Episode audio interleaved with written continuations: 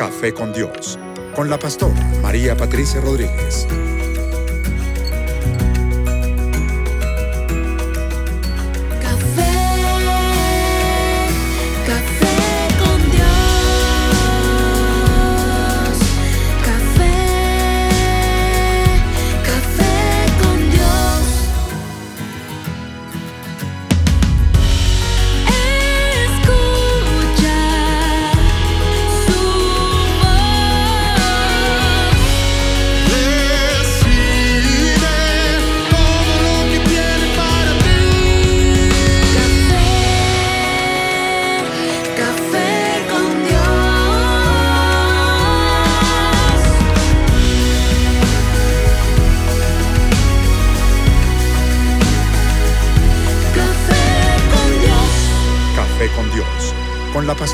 María Patricia Rodríguez. Y una gloriosa mañana nos acompaña el Señor en esta hora preciosa, en este nuevo Café con Dios y tengo invitados especialísimos. Pero primero, lo primero, nuestro invitado especial, al dueño del programa, al Señor.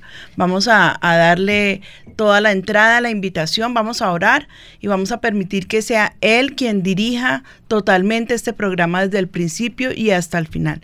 Padre, te damos gracias, Señor, porque sabemos que tú estás interesado en este tema, es eh, parte de tu corazón, la enseñanza de, nuestros, eh, de nuestra familia. Yo te ruego que hoy tengamos un tiempo de mucha bendición. Te pido que seas tú trayendo tu presencia a cada hogar, a cada familia, a cada uno que está escuchando, Señor, el café con Dios. Gracias porque yo sé que tienes planes con, nosotros, con nuestras familias. Y todo lo que te ruego es que seas tú, tú dirigiendo el programa de principio a final. Que puedas eh, ser eh, esparcido por todas las naciones de la tierra donde tú quieras llevar el programa. Y que haya bendición para mis hermanos, para nuestros radioescuchas, que están siempre fieles allí con el café con Dios. Te damos la gloria y la alabanza en el nombre de Cristo Jesús. Amén y amén. Quiero saludar a nuestra mesa de trabajo, Liliana, Lina, están las niñas que ellas siempre están para colaborarme. Eh, y bueno, vamos a, a, empezar con nuestro tema de hoy, que es acerca del altar familiar, la importancia del altar familiar. Es algo que yo considero que si lo descuidamos y, o que si no tenemos la costumbre, pues es allí donde comienza a filtrarse el enemigo y es en ese momento donde nosotros podemos mirar el estado de las almas de nuestros hijos y de nuestra familia y velar por ellos. Yo recuerdo desde que nos convertimos al Señor y alguna vez nos hablaron acerca del, altar familiar, eh, los niños eran felices porque su papá llegaba por la noche, éramos todos entre la cama y él, eh, actuaba el altar familiar y esos grandes personajes y era la emoción y los mantenía todo el tiempo atentos y con David y con esos personajes, pero también les, les exhortaba a caminar rectos en el Señor. Yo creo que ustedes jamás lo olvidaron, ¿cierto? Los mejores recuerdos de nuestra niñez. Yo sí te puedo decir, mi papá con corona, siendo del rey David, contándonos las historias, mis favoritas cuando nos contaba de la Nueva Jerusalén. No, los mejores recuerdos de la niñez, nuestros altares familiares. Amén. Y creo que hasta el momento, ¿no? Y, es costumbre que ha pasado por generaciones eh, hasta nuestros nietos. Pero bueno, como lo prometido es deuda, yo les eh, prometí que para hoy vamos a invitar a nuestro pastor Ricardo Rodríguez. Amor, bienvenido a nuestro programa es un hombre muy especial y para mí es importantísimo que él esté aquí. Y este es un tema eh, apasionante y es un tema que él ha, predicado muchas veces desde el púlpito, pero hoy lo tenemos aquí para nosotros. Entonces, demos comienzo. Bienvenido, amor. Gracias. Gracias. amor. Gracias a ustedes aquí. No, el tema, el tema es definitivo. O sea, estamos pensando y en este tiempo nuestra gran, gran angustia y preocupación es las familias de la fe. Porque bueno, yo espero que quien me esté oyendo ya sea un creyente. Pero nosotros tenemos que ir más allá, extender esta salvación a los nuestros. y, es el mejor lugar donde uno puede comenzar es en el hogar, allá con los niños. Con los niños. Tú, Linita, un día me contaste que, que una profesora, o alguien te dijo, alguien que, un no, un ateo. Sí que, que, no se le podía mencionar a Dios a un niño. Cuéntame un poquitico eso para poder... Sí, hace unos meses hubo un programa muy importante de investigación que dan en una de las cadenas, de los, eh, eh, ¿cómo se llaman? Los canales más importantes de Colombia. invitaron a un ateo en una conferencia que se hizo aquí en Colombia y esta, este ateo estaba diciendo lo peor que le puede pasar a los niños y llamo a todas las entidades gubernamentales como el Instituto de Bienestar Familiar y a los colegios que les prohíban que les enseñen a los niños Jesús, porque si les dicen de otras cosas, les podemos con el tiempo quitar las hadas, Papá Noel, eh, otras cosas, pero si le enseñan de Jesús, esto es algo que nunca le vamos a poder quitar. Y estaba llamando para que era un gran boom mundial, hagan algo para que esto no pase. Era nocivo enseñar a Jesús porque se queda pegado a la mente de los niños. En cambio, nada, que mañana le quitas eh, y él mismo se va a dar cuenta que no existen y todos esos mitos. ah, mira, aquí tenemos el nombre del, del, del doctor, se llama Richard científico inglés a quien llama el ateo mayor, dijo que el adoctrinamiento infantil es una fuerza, fuerza muy poderosa, es muy difícil de sacudirse de lo que dijo a una persona cuando era niño. También sostuvo en una conferencia en la que estuvo en Colombia en diciembre del 2017 que los niños dejan de creer en Papá Noel, en las hadas, pero nunca en la creencia de un Dios. Ok, ahí está claro. Ahora, lo está diciendo un ateo, pero no está descubriendo nada, eh, nada nuevo. Está diciendo lo que la Biblia dice. Instruye al niño en su camino y aun cuando fuere viejo no se apartará de él. Así que el trabajo más importante es la familia, sentarlos en, en la casa y enseñarles, enseñarles. Ahora, yo les, yo les puedo dar algunas pistas, yo les puedo dar algunas ideas que nosotros hacemos, como lo que acabas, acabas de decir, eh, eh, como tratar de dramatizar lo que tú estás leyendo en la Biblia o traducírselo al lenguaje de los niños estaba yo con, las nieticas y estaba Noah, que se levantó temprano y se me metió al estudio y me, me tocó hacerle, hacerle eh, devocional ahí el altar. Y, entonces yo le dije, bueno, te voy a enseñar del rey Asa. Y de una vez dijo, ese es malo. dije, no, ese no es malo. Sí, él es malo y se le metió que era malo, no le gustó el nombre o algo así. Entonces me tocó contarle cómo él, pero en lenguaje niños, decía, no, él estaba él tenía su grupo de niños que amaban a Jesús, pero vinieron un montón de niños malos a pegarles. En vez de decirle los etíopes, venían con sus ejércitos, un millón de personas. No lo iba a entender. Pero malos, venían muchos y eran muy fuertes. Entonces ellos saben que iban a, les iban a pegar muy duro. Entonces se arrodillaron y oraron y dijeron, Señor, tú puedes librarnos. Y el Señor les dio tal fuerza que cuando se pararon, corrieron los enemigos y se agarraba el estomaguito riéndose a carcajadas, porque se podía imaginar cómo Dios los defendía. Claro que terminó la historia cuando dije, y Dios les dio paz por 26 años y hicieron, eh, buscaron a Dios y cada y entonces como lo, lo, buscaban, Dios los había hecho un cerco y nadie los podía tocar. Pero a los 26 años, otra vez vinieron otros niños malos y esta vez en vez de orar, buscaron un amigo que los defendiera y ahí Dios se entristeció, dijo, ¿se da cuenta? Él era malo. Yo sabía que era malo. Yo sabía que era malo. Pero queda clara la, la, la lección para un niño queda muy claro. Eso es un altar familiar. Para Dios es bien importante. Nosotros oímos del altar, creo que fue la historia de Amy Simple, que cuando pasó su crisis en la adolescencia, eh, llegó un momento en que ya no creía nada. Ah, le habían enseñado acerca de la evolución y llegó con todos esos libros a donde su papá, que era un humilde granjero, y le dijo, ya no creo en la creación, ya no creo en Dios porque la ciencia acaba de descubrir que es la evolución. Y él le hizo un par de comentarios desde la perspectiva de un hombre de campo. ¿no? Y le puso el caso de la mula que no se podía procrear, le explicó cómo la evolución no tenía peso, pero ella estaba con esa batalla. Y ella decía en su corazón, decía, yo lloraba porque fui criada en un altar familiar. Cuando Patti y yo leímos esa biografía, leímos esa frase, criada en un altar familiar, estábamos muy nuevitos en la fe, quisimos indagar y empezamos a orar acerca de qué era un altar familiar. Y el Señor empieza a enseñarnos y nos enseña en, Abraham que Dios le da la revelación, amor, le da la revelación de, que va a destruir a Sodoma y Gomorra. Y dice, le voy a contar a Abraham porque yo sé que Abraham le va a enseñar a sus hijos a temer a Dios y a obedecerlo. Por eso le voy a contar. O sea, yo, nosotros nos dimos cuenta con Patti que enseñarle a los hijos haría que Dios nos diera a nosotros revelación y pudiera confiar en nosotros muchas cosas. Y lo propusimos y diariamente No, siempre todo el mundo puede por su trabajo, su estudio, hacerlo, pero yo digo, háganlo, que sea dos veces en la semana, que para ellos sea un tiempo valioso, no es un tiempo estricto, sino un tiempo donde ven como que se relaja, el, el papá y la mamá se, se quitan como ese vestido a veces que toca estar de disciplina y les comparten las verdades bíblicas y oran con ellos y oran por sus problemas. A veces sus problemas es porque le están haciendo bullying, eh, problemas porque no, no entiende matemáticas, eh, porque le cuesta hacer unas letras. Y es ahí donde uno eh, ora con ellos y ellos empiezan a, ver, cuando ven el resultado, porque Dios va a responder la oración, y le quedaron lindas las letras o pudieron pasar matemáticas, de alabar a Dios y ven el valor de la vida devocional, de la vida de, familia. Eso es de altar familiar. Es muy diferente el tiempo a solas con Dios. Así que eso más o menos fue el inicio de nuestros altares y eran en la cama y los disfrutábamos y lo que más les gustaba era lo apocalíptico y la nueva Jerusalén, pero lo apocalíptico les encantaba, ¿no? Querían saber cómo iba el Señor a destruir a ese anticristo.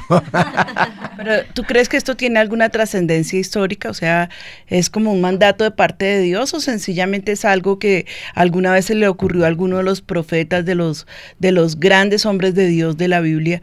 Pero, pero me gustaría saber eh, eh, ¿En qué momento nació la necesidad de un altar familiar? Sí, bueno, cuando, cuando uno, uno puede discernir la voluntad de Dios en ese pasaje que les comento de Génesis 19 o Génesis 18, eh, cuando Dios mismo dice, como Él lo va a hacer, yo le puedo confiar, ¿no? Le puedo confiar, esta, eh, mostrarle lo que voy a hacer porque Él va a enseñar a sus hijos. O sea, uno dice, bueno, ya entiendo que a Dios le gusta esto, pero ya luego, años después, que 400 años después, cuando ya está es Moisés en el desierto y Dios les entrega la ley, en Deuteronomio, antes de que entren a la tierra prometida, les dice, y ustedes van a entrar a la tierra prometida y les da ciertas advertencias, y una de esas es esta. Dice, eh, por tanto pondréis estas mis palabras en vuestro corazón y en vuestra alma, y las ataréis como señal en vuestras manos, será por frontales en, vuestro, en vuestros ojos. Por eso es que los judíos, hace los judíos, pues ellos no tienen, tienen un velo en los ojos, eso es hasta que conozcan a Jesús. Por eso ellos tienen una barrita que ponen en la puerta de su, está ahí la, ley o está el, el, por lo menos el, el Shema, dice amarás al Señor tu Dios con todo tu corazón. Bueno, pero ellos lo ponen porque dice que lo pongan en las puertas y los frontales, pero esta es algo más simbólico, más espiritual.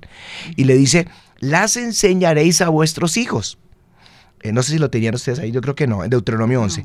Dice, a vuestros hijos hablando de ellos cuando te sientes en tu casa. Les vas a enseñar la palabra de Dios cuando te sientas en tu casa. Cuando andes por el camino, uno va andando en la vida y uno ve cosas y entonces se sienta un momento y les hace reflexionar sobre esas cosas y les deja una buena enseñanza que les queda grabada a ellos, ¿no? Cuando te acuestes y cuando te levantes, algunos les hacen su, devocional, bueno, es devocional que lo hacen en la mañana cuando antes de ir al colegio, dos minuticos le comparten algo al bebé, al niño, le leen un pedacito del evangelio o de alguna de las historias bíblicas, oran con ellos y ya se van para su colegio. Otros mejor en la noche cuando se van a acostar, que era como lo hacíamos nosotros. Las escribiréis en los postes de tu casa y en tus puertas. Pati hacía esto. Eso no sé si me metí en tu tema o no, pero, pero tú lo hacías. todos los... Eh, eh, la invitación no era a limitarte, sino a que te a que, a, que te tomes el programa. Pati siempre a, a los hijos y a los nietos siempre les puso una palabra bíblica en su habitación. Porque esto es lo que enseña. Y Juan y Juan es uno que siempre dice, no, mi mamá me puso a mí siempre, eso, eh, no recuerdo si es sobre toda cosa guardada, guarda tu corazón o no. Que él mana la vida. y para él eso es vital y ha sido parte de su vida. Es, es, parte de su vida guardar el corazón. Enseñado por una palabra que Patti le plantó a ellas, ¿no? A cada niño le he puesto un versículo. Y hay un versículo en nuestra casa que dice, yo y mi casa serviremos al Señor. Pero eso, eso vino, todo esto vino de esto. No fue que nos pareció lindo, ay, poner un cuadro, poner un texto bíblico. No, es que vino de la palabra. Entonces nos propusimos de acuerdo con Pati, vamos a poner palabra de Dios en nuestra casa.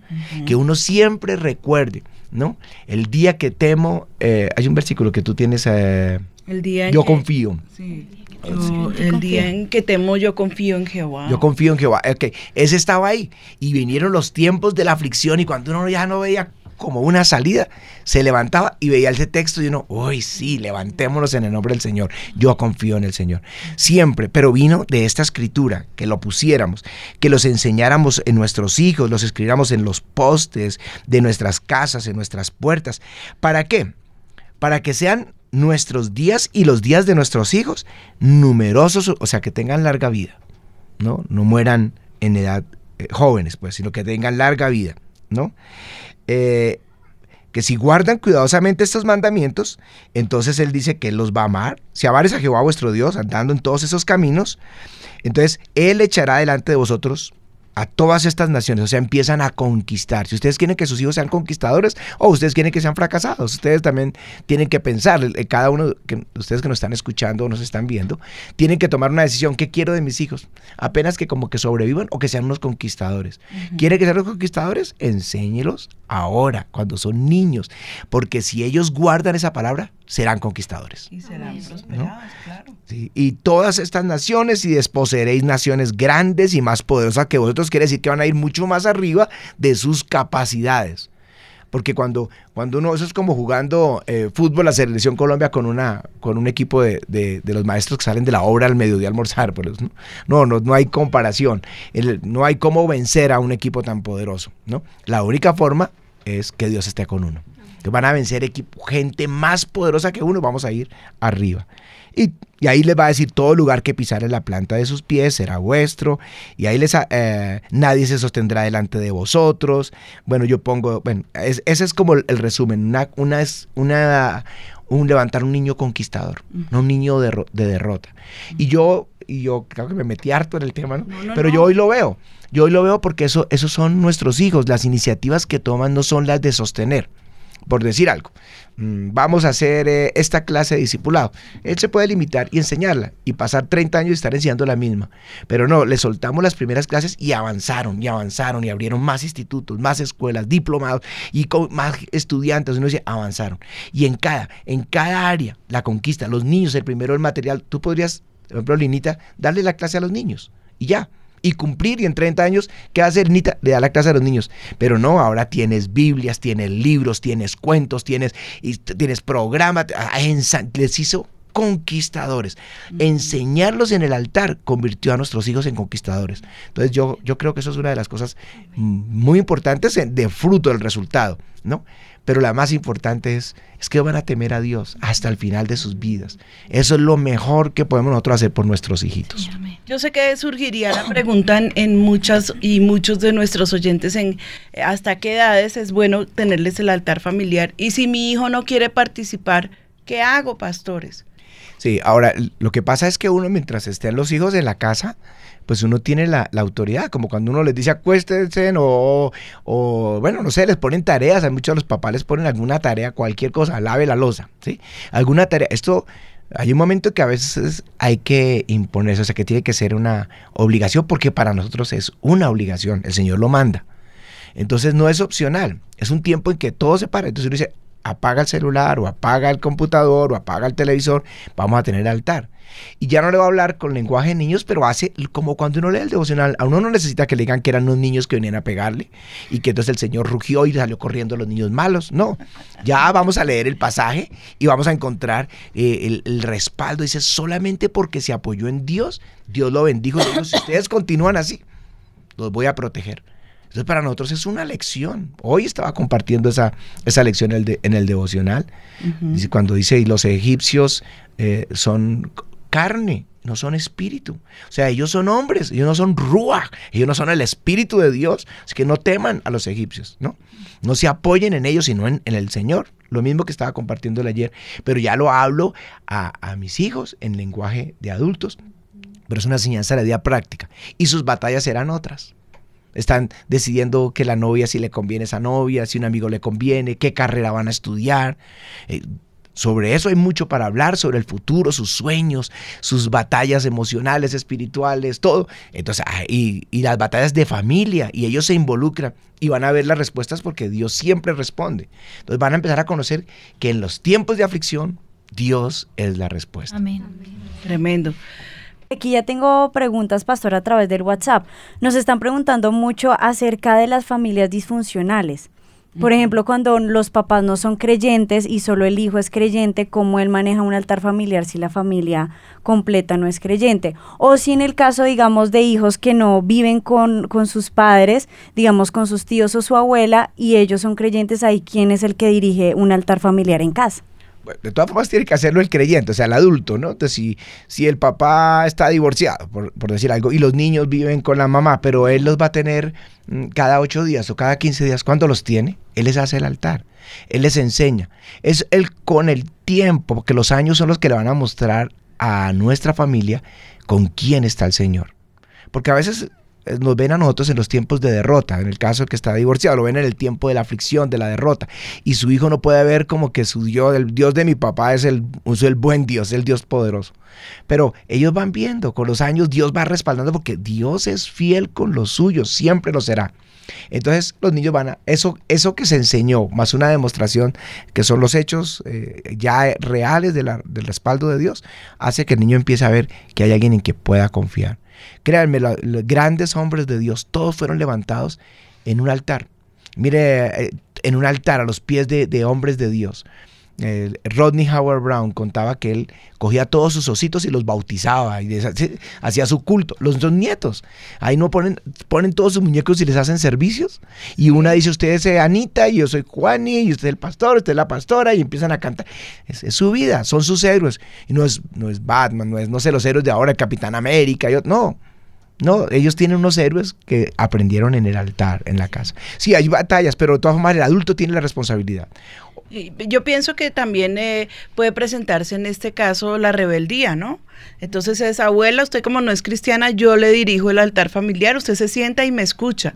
No, no, sencillamente, pues si es una familia disfuncional, donde el único creyente es ese muchacho, o esa niña, pues tú tienes tu tiempo de devoción con Dios. No puedes hacer un altar familiar porque no será bien recibido. Tú no le puedes a ellos, si no creen, eh, si no quieren, si no le han entregado su vida al Señor Jesucristo, imponerles un altar familiar porque eso sería fatal. Sí, además es que el altar familiar es un mandato a los padres sobre los hijos no a los hijos o los padres o los abuelos. Ah, que, si dan la oportunidad y los abuelitos y todos se sientan y no les quiere compartir, eh, sería como un culto familiar. ¿no? y lo pueden hacer, sería muy bueno. Pero si no lo pueden hacer, no son responsables, son responsabilidades de ser testimonio, de evangelizarlos, de hablarles, de orar por ellos, pero la responsabilidad de lo que llamamos el programa de hoy, que es altar familiar, es de los padres hacia los hijos. La mamá, que solamente eh, el papá no cree, ninguno cree, pero trate de coger entonces los pequeñitos, de hablar, a los otros, de ver cómo les, les empieza a inculcar la fe mientras no está el papá, está trabajando. Haga su mayor esfuerzo, porque lo que siembre ahora en ellos, eh, eso va a, va a, dar fruto. Para toda su vida. Cuéntanos, eh, eh, mi vida, qué está pasando, qué dice la gente, qué opinan. No, todos diciendo qué buen tema, gracias pastores, lo necesitábamos y claro, muchas preguntas. Las sintetizo en temas principales. Dicen, ¿cómo empezar? Qué recomendaciones nos dan, tiene que ser un lugar especial y cómo debe ser este lugar y cuántos días es aconsejable hacerlo. Son más o menos las tres grandes preguntas. Si no, pastor, ah, bueno. hoy es un programa. no, si es que me encanta oír el programa Pati, es el mejor programa que hay de, en, Amén. En la Viva 2 y ABN, es una tremenda bendición. Bueno, decirles que todos los días sería lo ideal, ¿no? Pero, pero lo que les digo es proporcionar al tiempo familiar, pero saber uno que es un mandato. Y como es un mandato, entonces yo, yo me esfuerzo por sacar dos días, tres días a la semana, pero que sea un tiempo bueno, no, no agradable. Agradable. Cuando hablamos de calidad me, angustia mucho esas famosas escondites de los papás cuando dicen, no, yo tengo poquito tiempo, pero de calidad, mentiras. Es mejor que no tenga tanto tiempo de calidad, pero que tenga mucho tiempo con sus hijos. ¿No? ¿Qué tiempo de calidad es que jugar con ellos? Tiempo de calidad es también enseñarlos, también corregirlos, también eh, darles la comida, también acostarlos, también bañarlos, es parte de la vida, ¿no? Pero... Eh, pero el tiempo espiritual es un tiempo que es agradable, que es, es mejor que ver televisión o que ver el computador. Eso depende también del mismo gozo del, del, que lo enseña. No puede ser un religioso ni místico, sino mostrarles que a uno mismo a uno mismo le brillan los ojos cuando está hablando de, las cosas que Dios hace. Le, alegra, a uno mismo le, le, imprime su convicción y ellos ven que es verdad. Que no estamos hablando de fantasía, no estamos hablando de historia patria, estamos hablando de la realidad de nuestro Dios. Claro, siempre será mejor el Evangelio, es lo, es el Evangelio, son las buenas noticias para nosotros.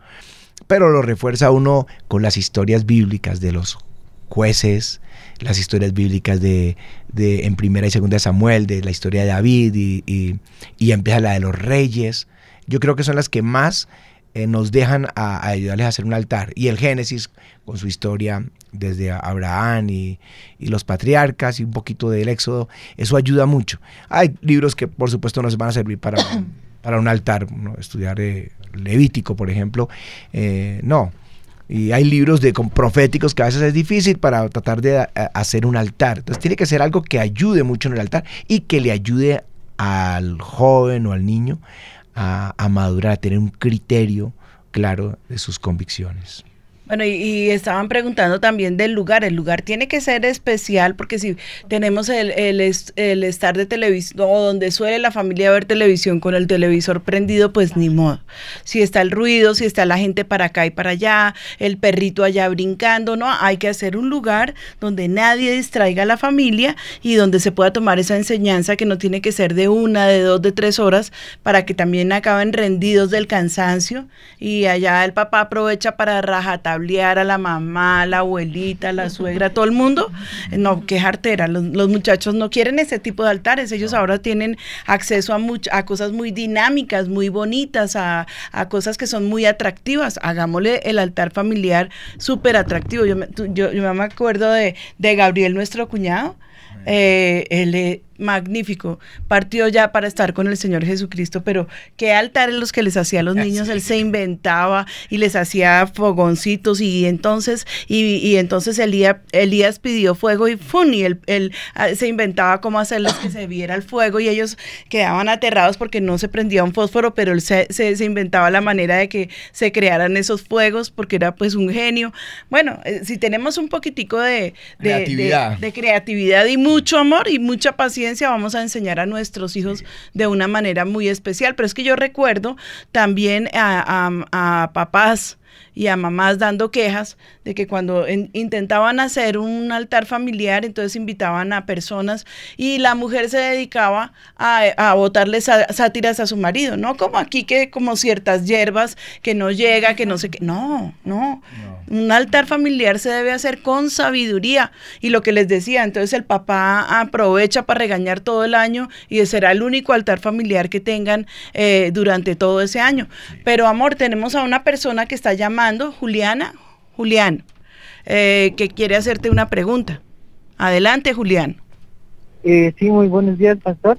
Eh, quisiera saber de pronto una familia que de pronto como padres no han sido como los mejores y han sido de pronto como malas, como siembras en sus hijos. quisiera saber de pronto cómo pueden empezar a, tener ese tiempo de altar familiar con sus hijos, a pesar de que ya son grandes, digamos, estoy hablando de niñas niñas de 17, 12 años y 15. Bueno, pero si, el papá ahora ya es un creyente, pues ya tiene que empezar a hacerlo. Aún sus mismas experiencias malas son, son experiencias válidas. Son ejemplos y ellos van a poder decir, mire, yo, ustedes saben, yo me equivoqué, yo hice esto mal y mira el resultado, les queda una lección, ¿no? Eh, tienen mucho para contarles, pero tiene, tienen que hacerlo, o sea, solamente es cuando sean ellas las creyentes y los papás no, pues que no habría un altar familiar, entonces habría el devocional, eh, que es para su vida espiritual. Cuando ellas ya sean mamás, harán el altar familiar. Siempre será para, para las mamás, eh, para los papás, o sea, eso es responsabilidad de los padres, el, el altar familiar. A veces un hermano mayor puede ayudar a sus hermanos menores. Muchos, muchos en mi casa pasó, el evangelio llegó, a los, más, a los mayores y a veces se reunían a, los a, nosotros los pequeñitos y nos compartían alguna cosa. Y esas cosas quedaron allí grabadas. Eh, ministerios importantes como el de Benny Hinn, él se convirtió y sus hermanos menores eh, se acercaban y él les compartía, les iba enseñando, enseñando y cuando menos ya tiene a toda la familia creyente. O sea, también un hermano puede asumir esa responsabilidad. No puede obligarlos, pero puede inspirarlos la ventaja de ser el mayor, por ejemplo, eh, la ventaja de que no están ahí los papás y en vez de ponerse a ver a, una, a hacer algo malo, venga, les comparto algo que, que, yo leí, lo, pero es, también el mismo entusiasmo, no sean religiosos, lo que dices tú no es para, para raja, ¿cómo es que dice raja? Rajatablear. no es para regañarlos, sino para inspirarlos. Entiendan que el, altar es para inspirarlos, ese eh, nos une, nos unimos en el momento de dolor de ellos. Hay que aprovechar cada momento. Es una muy buena oportunidad, ¿no? A veces nosotros como tenemos el, eh, colegio, entonces si los hijos se quedan, los nietos, uno puede llamar allá y medio... Pero cuando no tienen esas opciones, que nos pasó cuando te, afligían a ti, que nos tocaba votarnos y orar que Dios te hiciera justicia, Dios te hiciera misericordia, Dios te defendiera y ver a Dios orar. Y uno dice, ah, eso es lo mejor que hay, es lo mejor. ¿Te acuerdas cuando te ibas a retirar de la universidad? Y estamos hablando que Lina ya estaba grande, estaba en la universidad. Sí, pero eh, mira lo que, lo, que dices es muy importante es, específicamente con eso.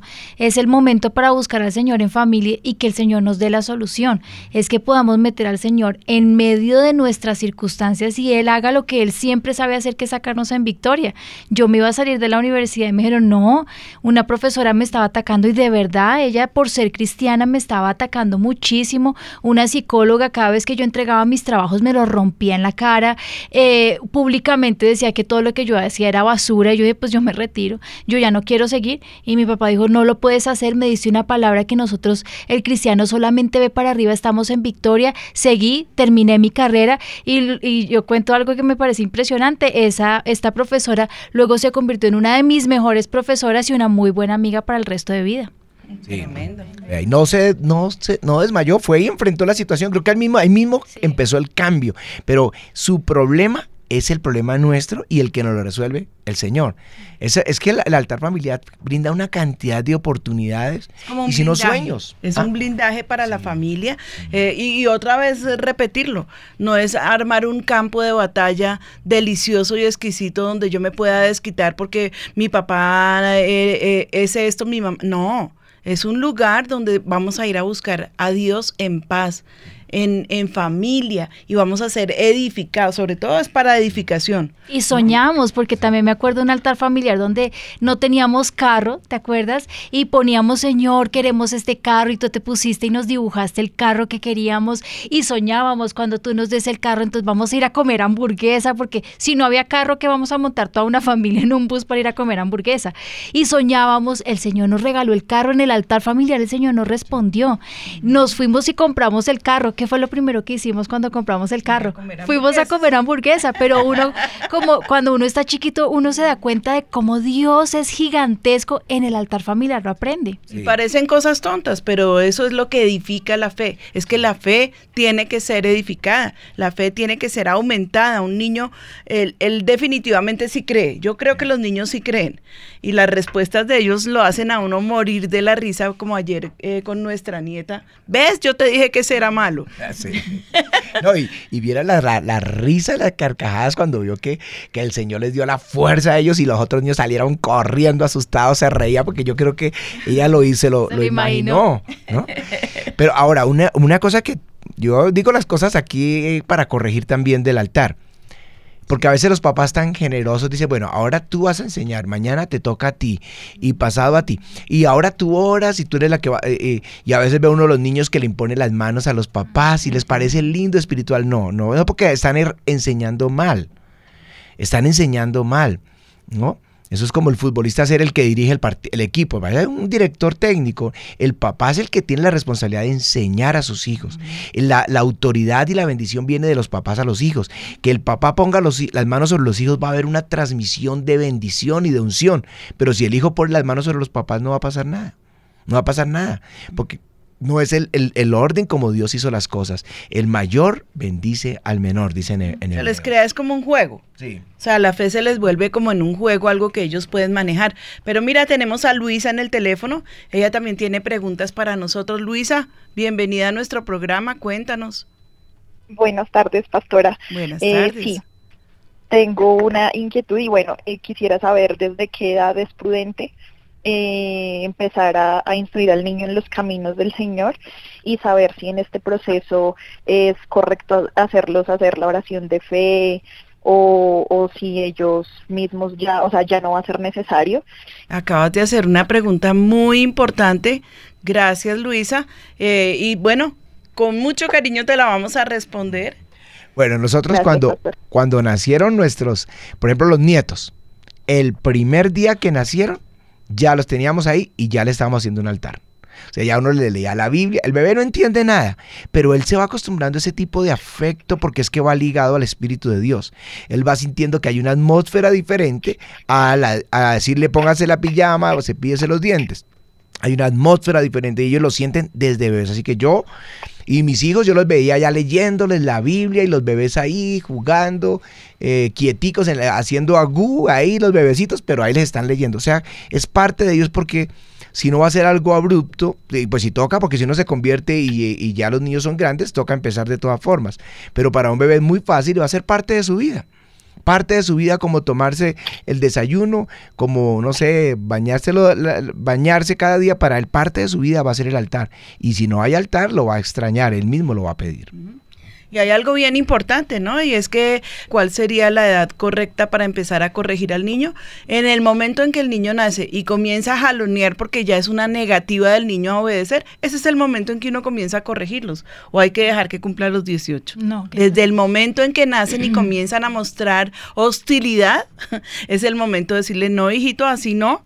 Y, y bueno, y es el momento de corregirlos. Pero, Linita, tú que tienes ese, ese, ese máster con, con los niños y que has estudiado tanto, ¿por qué tú no nos explicas un poquito para las edades más pequeñitas eh, cuánto tiempo de altar es suficiente y qué se les debe enseñar en el altar y cómo se debe manejar un poquito ese altar? Pues el altar familiar, eh, como lo decíamos ahorita, ese es un lugar, ese es el tiempo maravilloso de familia y así lo tienen que ver los hijos. Si lo ven como el tiempo que ¿Cómo es que es posible que los papás hagan toda una parafernalia para ver una película? ¿No? Y vamos a hacer palomitas y vamos para ver una película del mundo. ¿Por qué no lo pueden hacer así para el altar familiar? Yo me acuerdo un día que mi papá preparó unos huevos cocinados para enseñarnos que somos la sal de la tierra. Y nos enseñó que es mejor cuando le ponemos sal al huevo cocinado que cuando no lo tiene. ¿Por qué no lo pueden hacer así? Eso era maravilloso para nosotros. ¿Desde qué edad? Desde que son unos bebecitos, como decía mi papá. Lo que sí tenemos que saber es que cada eh, etapa del desarrollo tiene un tiempo estipulado. Más o menos podemos decir que por cada año de vida del niño tiene cinco minutos de atención. Entonces no podemos a un niño que tiene un añito hacerle un altar familiar que dure tres horas porque es imposible que lo pueda hacer. ¿Qué podemos hacer al niño de un año? Ponerle una historia bíblica contada, parafraseada de las Biblias hermosas que existen, ¿no? Y mostrarle la historia bíblica y decirle que este es un gran Dios. Yo sí empezaría por el Nuevo Testamento y específicamente por Jesús. Yo sí siempre con los mayores, nosotros lo hicimos con las historias bíblicas del Antiguo Testamento, pero hace unos años eh, mi papá dijo, exigió que los niños tenían que empezar a hablar se les enseñara sobre Jesús y Jesús y Jesús y Ezequiel entró en esa nueva etapa de Jesús y me impresiona la pasión que Ezequiel tiene por el Señor Jesús. Todo el tiempo habla quien es, en la noche se acuesta y dice, amigo Jesús, me porté muy bien en el colegio. ¿Tú cómo te portaste? y a mí me emociona porque además ha entendido que es su amigo, que puede tener una relación con él. Eh, sus historias le impresiona y le impacta cuando el Señor murió, que murió por sus pecados. Él tiene una pasión por Jesús y es importante que los niños lo sepan. Cinco minuticos que se le enseña al niño la historia bíblica. Luego se ora por él y se le hace repetir una oración que ellos repitan una oración porque cuando ellos repiten la oración aprenden a orar. Esa oración no puede ser una oración mecánica, tiene que ser una charla con el Señor, como lo haríamos con nuestro mejor amigo, con nuestra pareja. Señor, te amamos. Hoy me pasó esto en el colegio. Gracias por estarme, por acompañarme en el colegio. Te amo. Esta noche quiero dormir muy feliz. Dame buenos sueños. Eh, cosas así. Otra cosa que podemos hacer en el altar familiar que es importante es involucrar los problemas de los niños.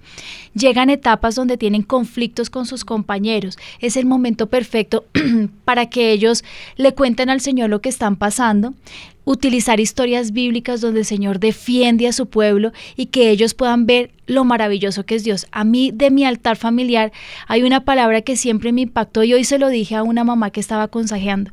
Y tú siempre decías, ustedes nos enseñaban de qué tamaño es nuestro Dios. Y a mí eso me marcó, ¿de qué tamaño es mi Dios? Las circunstancias son grandes, pero mi Dios es muchísimo más grande. Y esas palabras transforman la mentalidad de los niños. El altar familiar es transformacional. No podemos decir otra cosa, porque en los momentos de angustia los niños tendrán esas palabras que son las en las que se van a aferrar para salir de sus problemas.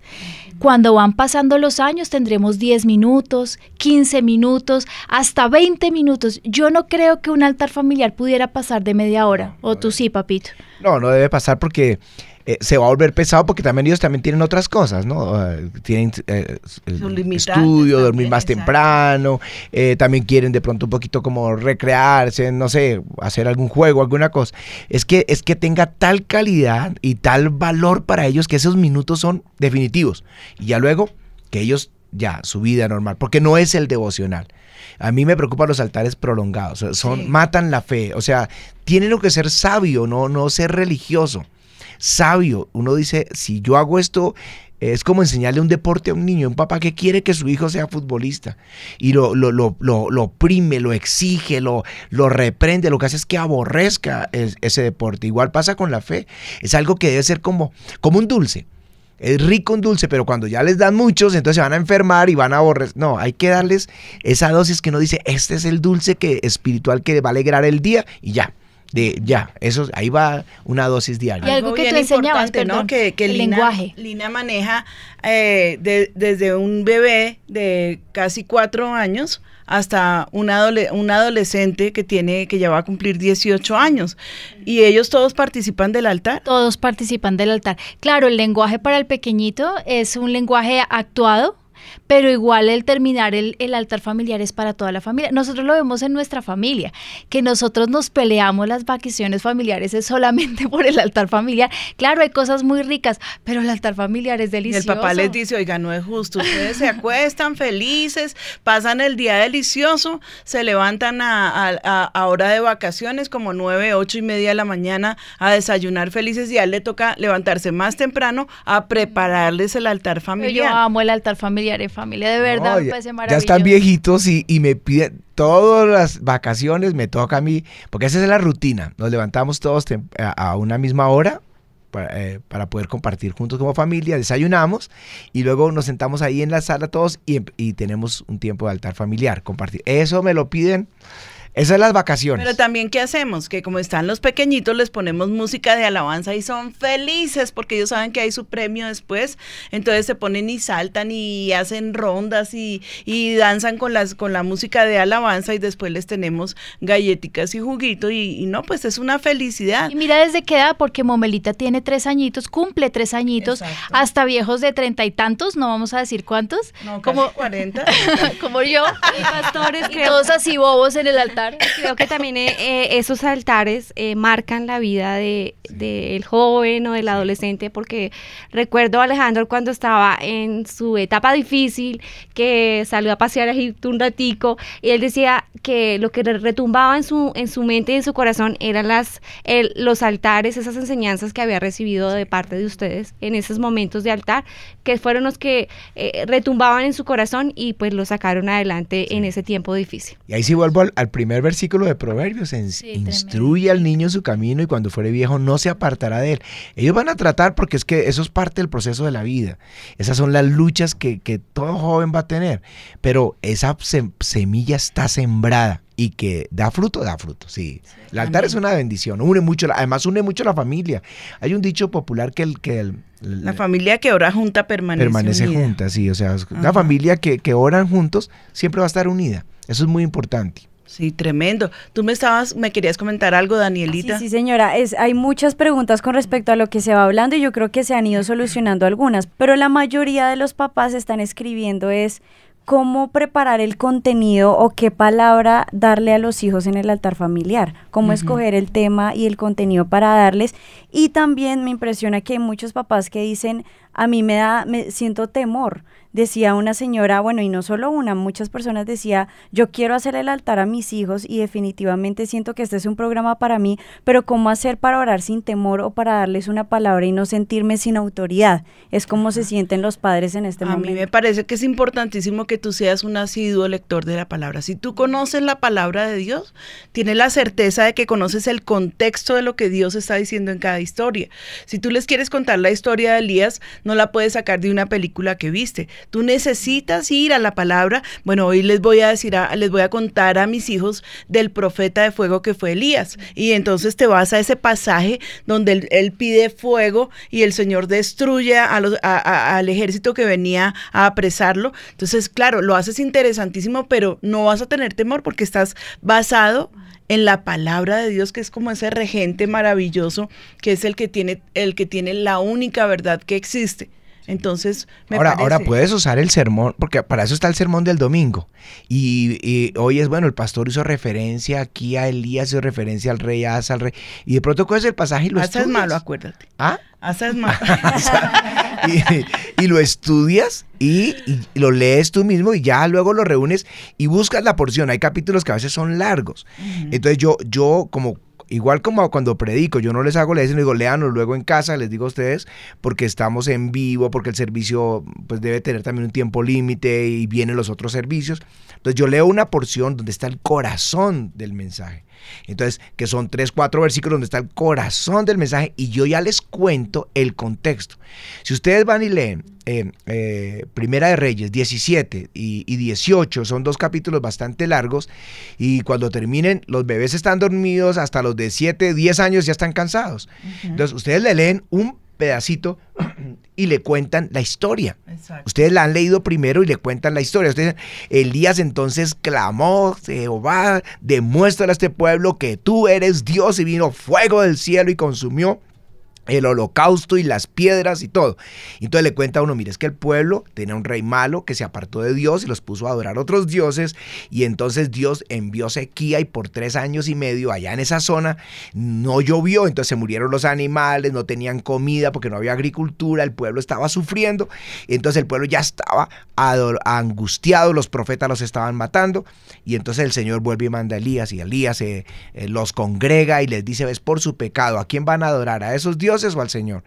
Entonces ahí cuéntanos la historia de los eh, profetas falsos y lo que hicieron y cómo cayó fuego y los... Entonces, bueno, nosotros a quién vamos a adorar? ¿Vamos a adorar a los dioses que todo el mundo adora o vamos a adorar a Dios? Entonces, no, vamos a adorar a Dios. Y ahí la aplicación personal, ¿no? Del texto siempre tiene una aplicación para, para ejemplarizarle a tu familia, a tus hijitos y a orar por ellos y sin temor, ora por ellos.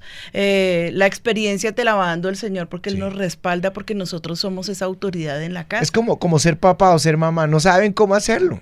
Nadie, nunca fueron a, tomar un semestre o una, una, carrera de cómo ser mamá, nada, cómo ser papá. Y el, el, mismo Señor que nos creó, Él nos, da, nos dio esa naturaleza, esa virtud a nosotros los papás. Y entonces nosotros mismos vamos viendo la reacción de ellos. Se están como distraídos, entonces yo tengo que alegrarlos y tengo que acortarlo. Yo voy aprendiendo y voy madurando, pero siempre el altar es Mira que eh, de la predicación del domingo me parece que es fundamental, que la Biblia dice que el, el hombre, el, la persona que es inteligente, el hombre sabio, escucha la palabra y la pone por obra. Escucha la palabra en la predicación y en su casa la pone por obra con sus hijos. Es no solamente oidor, sino hacedor de la palabra. Tenemos un caso de una persona aquí en la iglesia que trabaja con nosotros.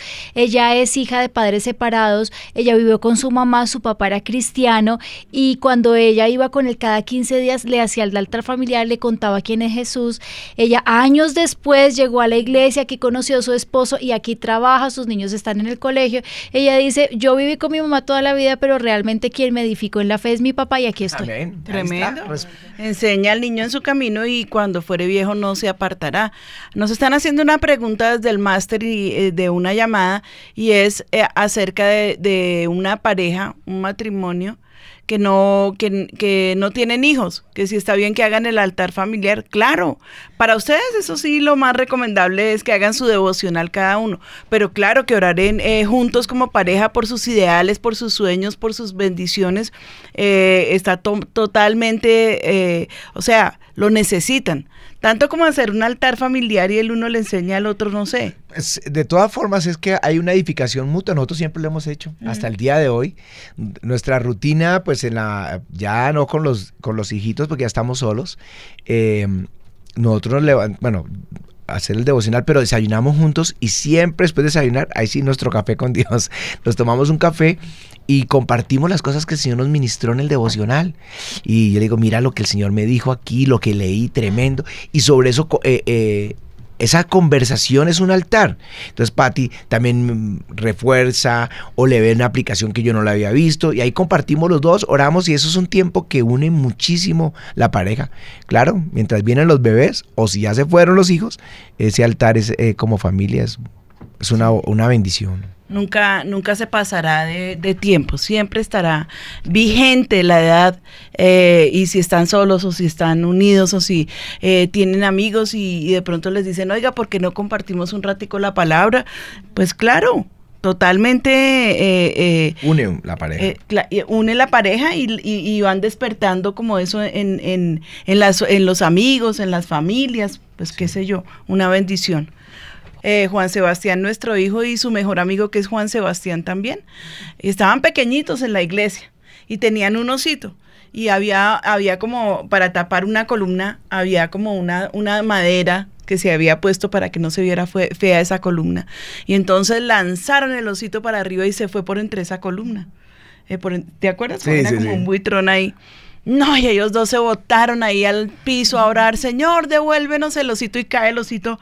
Ah, gritaban, Dios no soy yo, Dios no soy yo. No, ese día fue el milagro más grande. Claro, eso fue un milagro, pero pues es que es hermoso ver que lo que han recibido en casa comienza a edificar su vida y ahora que son adultos eh, trabajan y sirven al Señor y lo hacen con la misma fe que cuando estaban pequeñitos. Y aprendieron que así como le piden por el osito, eh, le pueden pedir por sus grandes desafíos y es el mismo Dios que les responde. Sí. No, en, la tarima ustedes ven niños, porque me pasa, a veces continuamente, Lenita, me pasa niños que han hecho sus oraciones eh, por sus papás, por, su, los, por un empleo para el papá el niño pidiendo para un empleo por el, para el papá y venir aquí testificar. Eso pasa igual en, en, la casa y eso... Y con ofrendas de dos mil pesos, que hablando en dólares ni siquiera son centavos. No, es una moneda. Mira, ese chiquito que su papá estaba en la cárcel y tenía que estar en la cárcel, el, el periodo era siete años y no tenía abogado ni tenía solución. Él vino y trajo una ofrenda de mil pesos un voto en el altar de mil pesos, no saben qué pasó, revisaron el caso del papá y el papá salió libre 15 días después del voto. Estamos hablando como de 30 centavos de, dólar, no estamos hablando de nada. pero es... la fe de un niño. Desafían la fe, pero ahí se enseña en el altar. Ahora, por ejemplo, cuando hay retos una oportunidad para decir, hagamos aquí una ofrenda. Entonces el niño saca de, la monedita que tiene por allá guardada en su, en su alcancía, el papá, la mamá, y van y hacen, llevan un altar, una ofrenda al altar eh, por una petición específica. Y, ver es, es que son niños que Dios ha puesto en nuestras manos para enseñarlos eh, en el camino. Y empieza desde Adán. Dios mismo enseñaba a Adán esos paseos con Adán de Génesis 3.8 es cuando el Señor viene caminando y ya Adán se esconde porque había pecado. Pero lo que uno puede entender era que era una rutina, caminar con Dios, que es la que nos está demandando en Deuteronomio que dicen, cuando vayan en el camino o cuando se sienten en la casa, enséñenles la palabra para que ellos sean conquistadores, para que les vaya bien, para que tengan larga vida. Es eso, eso es un deleite, es que es, como, es, que es nuestra vida, ¿no? yo no sé cómo concibe el, cada persona que me está escuchando la fe. Para algunos era el domingo, cuando estábamos, cuando no habíamos conocido al Señor. Yo me acuerdo que la misa del viernes, del sábado en la noche valía, para el domingo. Entonces eh, eran cosas así. Y yo me y en la fe, cuando llegaron a la fe, todavía yo oía a, mi papá con eso. Bueno, nos vamos a ir de fin de semana, pero vamos el viernes porque eso vale para el domingo. Era como el concepto. Eh, no, la, la fe es algo que va con nosotros donde vamos nosotros. Es parte de nuestra vida. De, en lo que sea debe haber una, hay una realidad de nuestra fe. Entonces no es difícil, no es difícil, no es como que, venga, nos sentamos y hablamos de la fe y el resto hagan lo que quieran. No, porque cuando uno está viendo una película uno mismo puede opinar, decir, esto no le agrada a Dios, esto está mal. Eso que está haciendo esta, como por ejemplo, que todo el tiempo están mostrando la infidelidad, ahora la, sodomía, ah, ah, el robo, la injusticia, el engaño, la mentira, la astucia, todo eso y uno puede como ir enseñándoles mientras uno ve una película y disfrutando una, una película, pero si hay una enseñanza en, todo en la vida, qué le pasó a la tía, qué le pasó al primo, entonces uno puede hacer reflexión sobre eso. Y decir, mira, ¿te acuerdas que él, él empezó con esto? Mira dónde terminan. Y ya el niño aprende. Porque, y va uno a la palabra y dice, mira lo que el Señor dice. Esas oportunidades para enseñar la palabra de Dios es todo el día, todo el día. Amén. Bueno, Juliana, cuéntame Bueno, pastora, los saluda Zaira. Ella pregunta, pastores, si papá aún no es creyente, ¿mamá puede iniciar el altar familiar? ¿Invitamos a papá? Y si papá no quiere participar, ¿qué hacemos? Bueno, si, si papá no es creyente y la mamá sí, la mamá puede iniciar el, altar. Debe. Yo, aquí metido en tu programa, mi amor. es, que es que me gusta como lo hace ti porque es que le mete gracia, eh, los dichos de ella. yo, yo soy predicador, pero ella es una pastora muy ungida. Gracias. Me, gusta mucho el programa. Pero sí, ella puede empezar, claro, e invitarlo, eso es muy sabio. Y puede que hoy no quiera, mañana no quiera, pero un día de pronto se sienta y ahí recibe. Ustedes síganlo haciendo. Tampoco se queden dos, tres horas porque él se va a sentir aislado y, y Satanás también puede tomar ahí lugar. No, es un tiempo que vamos a hacer nuestro altar, que lo que estamos hablando, no, no más de 20 minutos, y ya, y ya luego regresan y todo, y le pueden decir, estuvimos orando por ti, cuál, o y que, cuál, tienes alguna petición, nosotros te la presentamos, del trabajo, de la familia, y van y dicen, ah, ya, estuvimos orando por eso, y ahí los... Ahí lo van acercando, es que nos toca ser muy sabios y persistentes eh, hasta ver a la familia a los pies de Jesús. Pero muy bien, puedes dile a la mamá que puede empezar el altar ya. Bueno, yo creo que se nos está agotando el tiempo. Eh, me parece que era un tema importantísimo de tratar, el altar eh, en casa restaurado, porque cuando el altar eh, en la antigüedad lo dejaban caer, lo descuidaban completamente, venía de parte de Dios esa, esa reprensión y cómo venía esa reprensión con sequía. Y obviamente ellos dependían de la labranza y si no hay agua, pues tampoco hay, hay, hay cosechas en la tierra. Entonces, ah, la pregunta aquí es, ¿se están secando tus bendiciones? Hay cosas que tú ya no puedes manejar. Sabes que Dios te, está, eh, te estará exhortando y, sientes angustia en tu corazón. ¿Qué tal que Dios te esté llamando a iniciar un altar familiar si nunca lo has hecho? Eh, aquí hay un, aquí hay, eh, Lina hizo un material de altar familiar muy sencillo que si de pronto no sabes cómo se maneja un altar familiar, tiene un costo muy económico el, el, librito.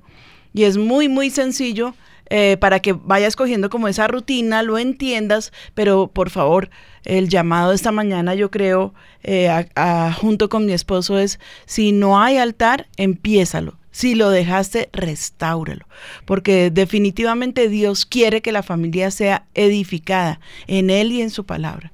Qué hermoso, pienso yo que el testimonio de los padres será siempre la primera predicación para los hijos, el testimonio.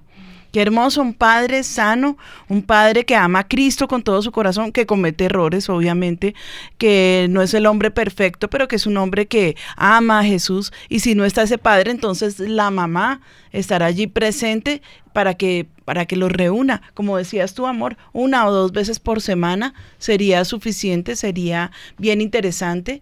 Y, creo que, pues bueno, el tema eh, es, se, da para muchísimas cosas, para textos bíblicos muy importantes, pero sencillamente yo quería que tuviéramos como ese encuentro personal, cara a cara con Dios como padres, porque para mí una enorme preocupación siempre serán los niños y los jóvenes. Lo que Satanás está haciendo con ellos es terrible y la avanzada no es lenta, él va a toda velocidad para ver cómo se los devora, cómo los destruye y aquí tenemos una herramienta para blindar nuestro hogar. Yo quiero eh, darte las gracias, amor, por haber estado con nosotros. Siempre yo despido el programa orando, clamando al Señor para que bendiga a las familias, pero hoy tenemos el privilegio de que está aquí nuestro pastor y le voy a pedir a él que ore eh, cerrando el programa. Acuérdate que es café con Dios. Sí, el mejor programa de ayudados, sí. Bueno, yo, yo, yo les digo, ese altar va a ser que el fuego es que eso es un altar.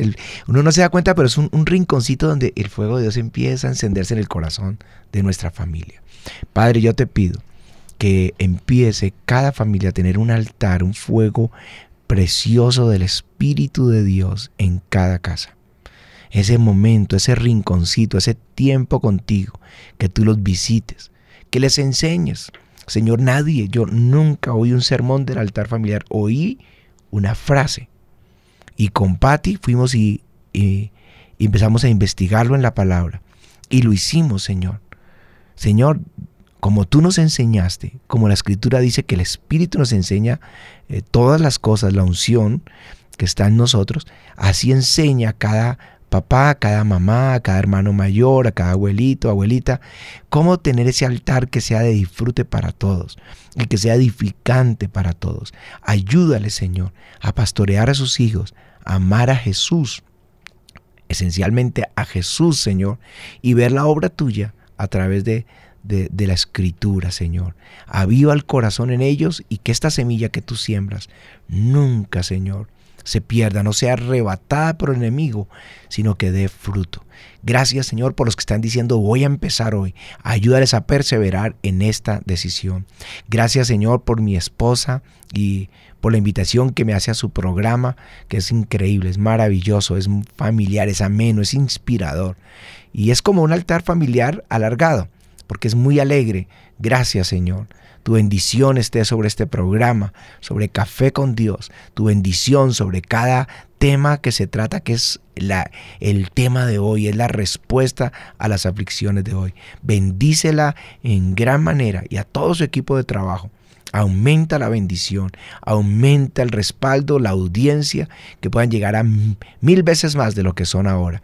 Te lo ruego, Señor, en el nombre de Jesús. Gracias, Señor. Amén. Nuestra audiencia, gracias, gracias por, por, por, recibirnos en su casa y por poner en obra la palabra de Dios. Hasta nuestro próximo Café con Dios. Gracias a todos. Café con Dios, con la pastora María Patricia Rodríguez.